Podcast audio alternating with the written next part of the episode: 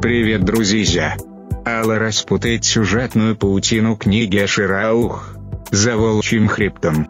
Осторожно! Можете потерять сон.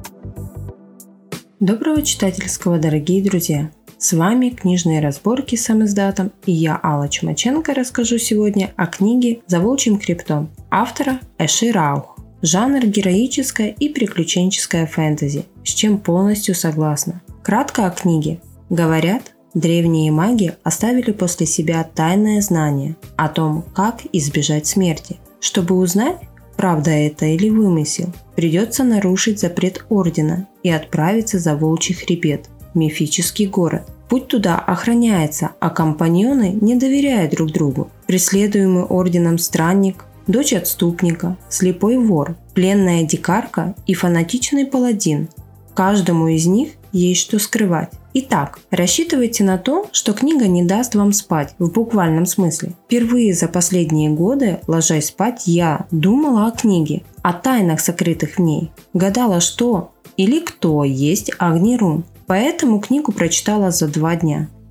Первое, что бы я отметила, это путь, пройденный героями. Любовь автора к путешествиям отразилась на тексте. Так ярко, четко и правдиво описать переход через горы может только тот, кто сам прошел этот путь. А Эши, насколько мне известно, заядлая лыжница.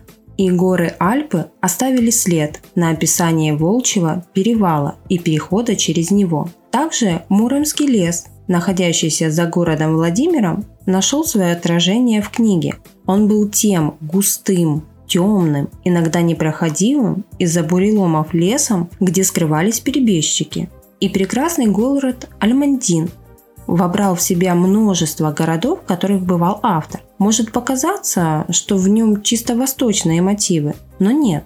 В Альмандине отражаются такие города, как Барселона и Вена, Зальцбург и Либерц.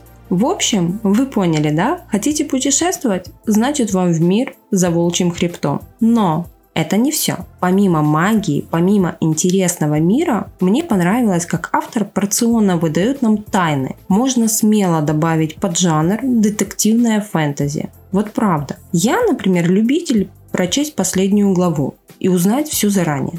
И какой у меня был шок, когда, прочитав ее, я не нашла ответа. Скорее, она заинтриговала еще больше и понудила читать дальше, чем приоткрыла занавесу тайн.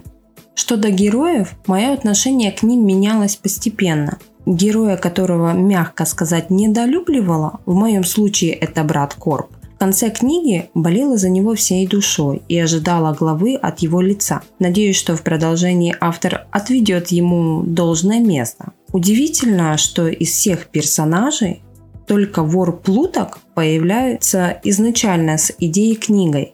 И да, он очень специфический персонаж, и тайна – еще одна изюминка в сюжете. Исходя из вышесказанного, как вы понимаете, продолжение я очень жду. Тем более, что в мире книги остались тайны и места, которые прям настойчиво просятся их посетить. Поэтому, кто не читал, заходите на платформу After Today. Активная ссылка в описании. А кто читал, не будьте так скупы и оставьте комментарии под книгой. Это стимул для автора писать продолжение, которое, как вы понимаете, я так жду. А я напоминаю, с вами были книжные разборки с издатом, и я, Алла Чумаченко, рассказала о книге «За волчьим хребтом» автора Эши Рау.